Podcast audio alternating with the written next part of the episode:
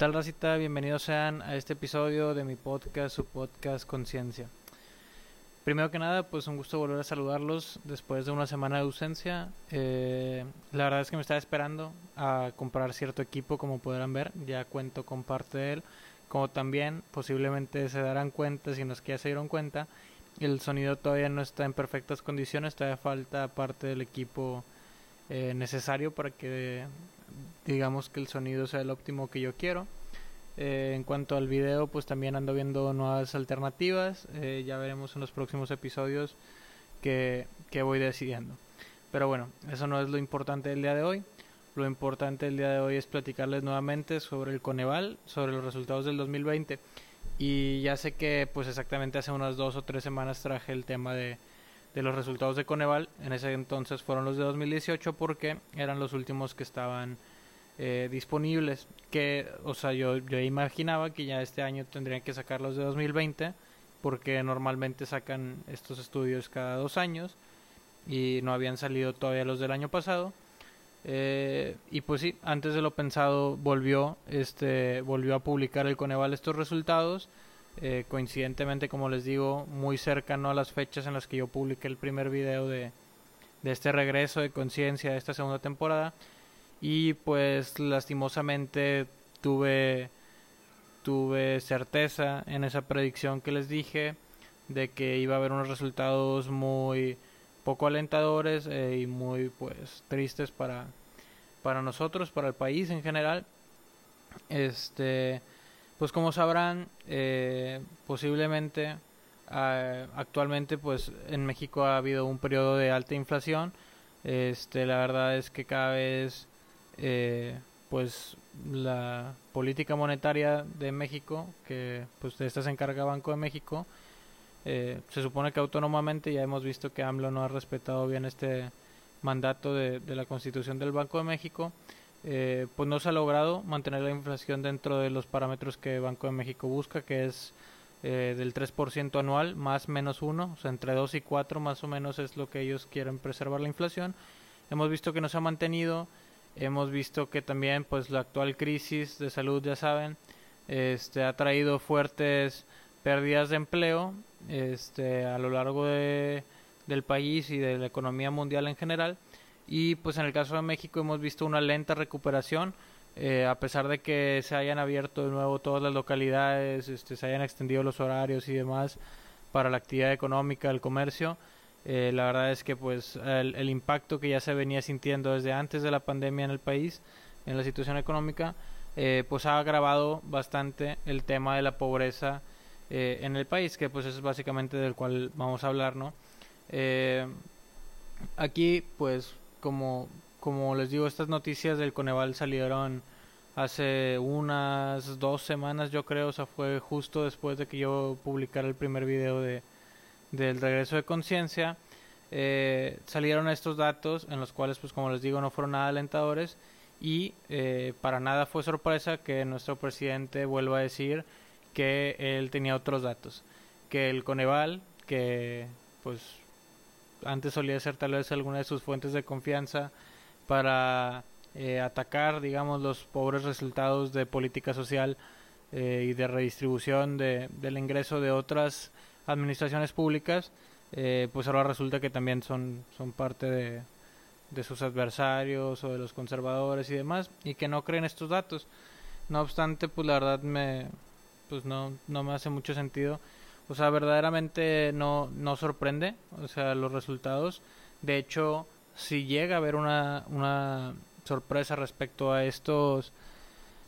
a estos resultados es que no sean tan negativos como originalmente se esperaba. Eh, incluso el mismo Coneval el año pasado cuando cuando pues estaban anunciando que, que seguían en, en, en esto de la medición eh, de la pobreza eh, ellos estimaban que la pobreza iba a incrementar hasta un 10%, o sea, entre un 7 y 10% el porcentaje de la población en México eh, en situación de pobreza. Y pues al final no fue así de grave, pero pues sigue siendo la verdad una noticia bastante negativa, o sea, si queremos verlo de alguna forma, pues lo bueno dentro de lo malo es que no, no creció la pobreza en tantísimo eh, pues proporción como se esperaba, ¿no? ¿qué es lo alarmante o por qué es que les digo que, que no puede haber otros datos, ¿no? O sea, que la realidad es esa, que hay más pobres, este, eh, pues en principio es que, eh, como les había dicho en, en el podcast anterior, eh, que pues ya no, ya no quiero entrar tanto en la definición porque pues ya lo, ya lo tocamos un poco tanto en los posts de Insta como, como en el video de regreso. pues hay dos tipos de mediciones de la pobreza, ¿no? Una se lleva a cabo por la parte de los ingresos únicamente, que esa es la medida más tradicional y unidimensional, o sea, solamente se contemplan los ingresos de la gente para considerar si son pobres o no. Eh, y luego está la medida que, que, creó el Coneval, que es esta eh, medición de la pobreza multidimensional en la cual se toman además del ingreso,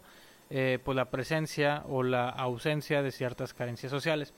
Entonces, pues vámonos primero por la parte de los ingresos, ¿no? O sea, si no le quiere creer AMLO, digamos, a la metodología que inventó el Coneval, vámonos a, a la sencilla, ¿no?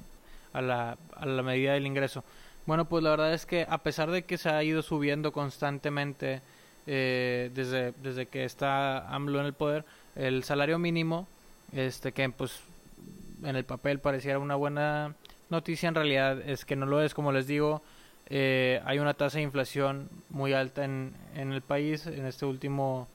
en estos últimos años, por lo tanto, este al ser mayor el aumento eh, del precio generalizado de los, de los productos y servicios, es decir, esta inflación, al crecer más el valor de las cosas que el sueldo, eh, pues la verdad lo que está pasando es que en vez de que tengamos más dinero, este dinero, aunque en el número nominalmente sea más alto, eh, estamos teniendo menor valor real, menor poder adquisitivo. Es decir, aunque tengamos más dinero, nos alcanza para menos cosas. Entonces, pues esa es una parte que ha pasado. Eh, la canasta básica, tanto alimentaria como no alimentaria, eh, que son las que básicamente conforman la línea de pobreza eh, pues general y la línea de pobreza extrema, obviamente por ingresos ambas, este, han ido aumentando estas líneas, por eso mismo que les digo de que cada vez es más caro conseguir la canasta básica de alimentos, pues la realidad es que estos aumentos en los salarios mínimos, como les digo, en los sueldos, no han sido suficientes ya que eh, básicamente de tener 17.3 millones de mexicanos que no les alcanzaba ni siquiera la canasta básica eh, alimentaria, ahora tenemos 21.9 millones de mexicanos en esta situación. O sea, en, en cuestión de dos años, del 2018 al 2020, tenemos 4.6 millones de mexicanos más en situación de pobreza extrema por ingresos, ¿no? O sea, pues 22 millones de mexicanos prácticamente no les alcanza para comer lo que se estima que sería el, consumo mínimo, digamos, de una persona para sobrevivir, ¿no? O sea, el kilo de tortillas, el kilo de huevo, etcétera, etcétera. Por otro lado, eh, pues en cuanto a la línea de pobreza general, también pues eh, resultados muy tristes eh, para el mismo periodo, o sea, la comparativa de 2018 a 2020, de tener 61.8 millones de mexicanos eh, pues en situación de pobreza por ingresos, ahora tenemos 66.9, o sea, 5.1 millones más de personas, de mexicanos en situación de pobreza.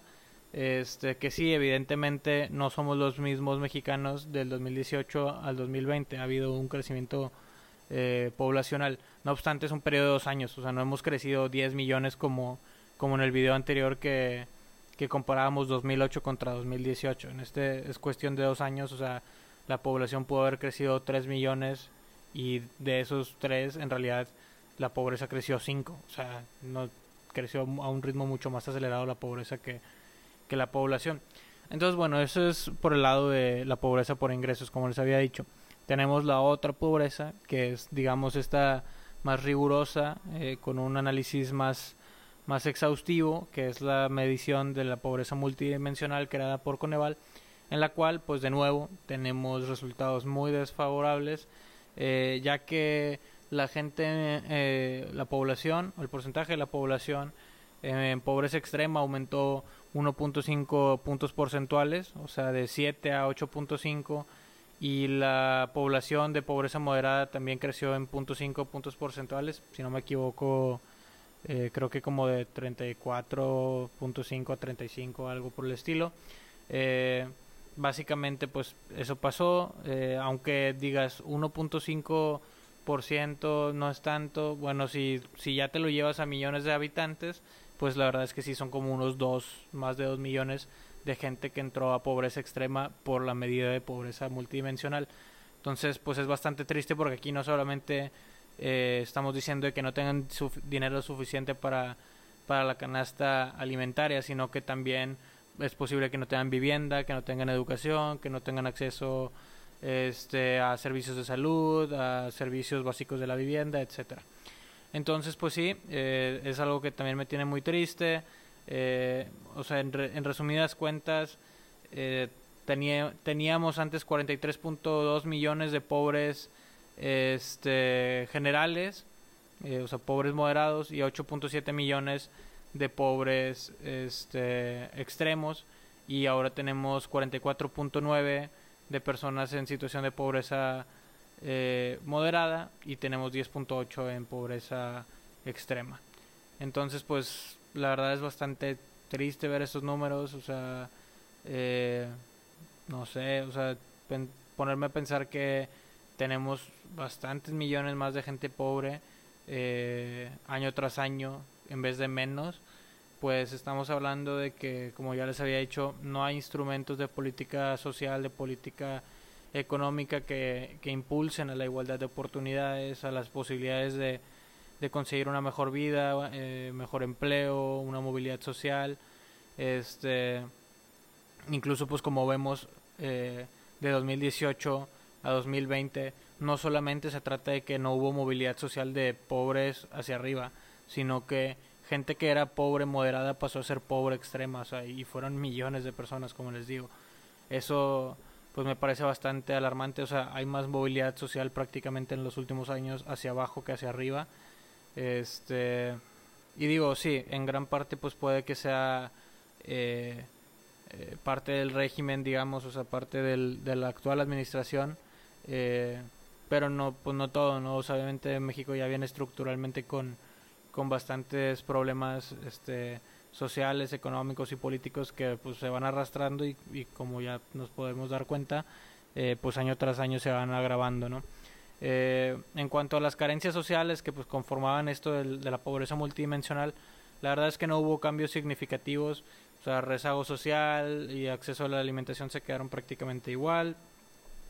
Seguridad social, eh, calidad de espacios en la vivienda y servicios básicos de la vivienda mejoraron eh, pues muy muy pocos, a menos de 1% prácticamente. Y pues de las seis carencias sociales, solo hubo una que tuvo un importante cambio y lamentablemente les tengo que informar que no fue un cambio positivo. En el, la carencia social de acceso a servicios de salud, eh, pues la verdad es que empeoramos prácticamente eh, 15, por, o sea, 15 puntos porcentuales y antes, eh, o sea, en 2018 teníamos 20% de la población que tenía esta carencia, ahora tenemos 35%. Esto, como les digo, este sí pues, se podría atribuir más directamente al,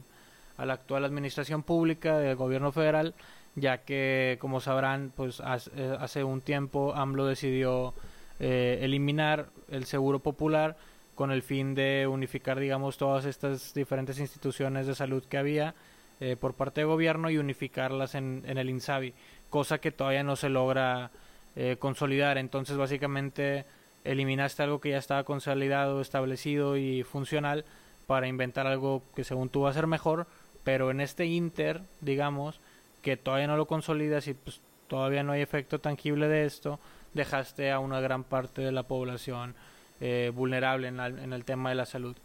Entonces, pues como les digo, es bastante triste. O sea, o sea como en dos años eh, 15 millones, más de 15 millones, eh, más o menos, perdieron sus servicios de salud eh, por esta decisión de política pública cuando en realidad pues estamos viendo que estamos atravesando la peor crisis de salud eh, del siglo, ¿no? O sea, del milenio prácticamente. Eh,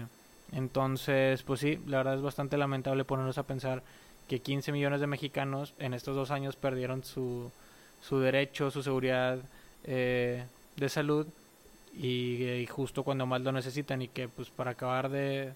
de chingarla son también pues probablemente las personas que tienen vulnerabilidad por ingresos este, para poder pues, garantizarse salud por, por medio de, sus ahorros, ¿no? O sea, la verdad es que es un tema bastante jodido. Eh, digo, ya le dedicaré otro episodio por completo a esto, pero también, pues, un, algo que está muy latente en México es que la gran mayoría de la gente que, que termina por fallecer de, de esta terrible enfermedad aquí en el país es gente de los estatus socioeconómicos más bajos por, por esto mismo, ¿no? De que no tienen ahora eh, este derecho al seguro popular, a los servicios de salud que antes ofrecían y pues con sus ahorros su ingreso no es suficiente para poder eh, adquirir la atención médica necesaria, cubrir los gastos, los gastos, medicamentos, etcétera. Y pues sí, la verdad es que es bastante triste, como les digo, eh, no sé, aquí me lleva muchas cosas a la mente, ¿no? O sea, creo que reflexionando un poco estos días me doy cuenta de que, de, digo, es difícil eh, generalizar y estar atinado, obviamente. O sea, esto es a grosso modo es una generalidad en la cual cada que hay excepciones, hay diferentes casos, situaciones y demás. Pero creo que hay, hay tres tipos de personas, ¿no? Este, dos son son vastas mayorías más o menos del mismo volumen y un pequeño diminuto tercer grupo, ¿no? Eh, la primera de estas es el grupo de gente que no tiene idea de toda esta información, de, estos problemas, como que tal vez se da cuenta de que a su alrededor pues no es todo color de rosa, pero decide como omitir, escuchar lo menos posible por, por, pues por no preocuparse, ¿no? Por no agobiarse, por no tener ese estrés en mente de que la vida pues no es, no es color de rosa. Después, yo creo que en igual proporción, está otra gente que está, digamos, similar, pero invertido. Yo creo que es gente que tiene más acceso a esta información, lo tiene más presente en su vida cotidiana, lo ha escuchado, lo ha visto, pero prefiere hacer caso omiso. La verdad no tiene eh, ninguna disposición, interés en hacer nada. Prefiere pues como que hacer como que no supo, no escuchó, no vio esa información para pues no sentir esa carga, ese peso digamos en su mente. Y pues creo que hay un pequeño tercer grupo que es el cual eh, pues está tratando de informar sobre estas cosas y no hacer caso omiso, tomar cartas en el asunto, ver cómo, ya no desde su trinchera, sino de ahí en fuera tratar de empezar a ayudar a todos los que estén a su alrededor y demás, este difundiendo, compartiendo, enseñando, aprendiendo, lo que sea, este pues por querer cambiar este entorno, ¿no? Entonces, pues como les digo, eh, pues sí, la verdad me entristece un poco haber tenido razón en, en esta predicción. Digo, la verdad no es, no es que sea un genio, simplemente se veía venir por las condiciones estructurales del país y pues por esta fuerte crisis que está golpeando a México y a, y a la gran mayoría de los países del mundo. Entonces, pues nada, les quería decir que se sigan cuidando este respecto a este tema precisamente y pues que estemos conscientes de esto, ¿no? O sea, la verdad como les digo, mi invitación principal es si son parte de la gente que no sabía de información y ahora la están escuchando, pásense a la minoría que está recibiendo información y está queriendo actuar. Eh, o si eran de la gente que sí sabía esta información y le estaba tratando de eliminar o, oprimir dentro de su mente, este, que dejen de hacerlo, por favor, eh, pasen a ser el grupo que tiene una acción proactiva. Obviamente entiendo que no no todos vayan a dedicar su vida por completo, digamos, a causas sociales, a, que esta sea su profesión, eh, su empleo y demás. Pero, eh, pues podemos ver de qué maneras, ¿no? O sea,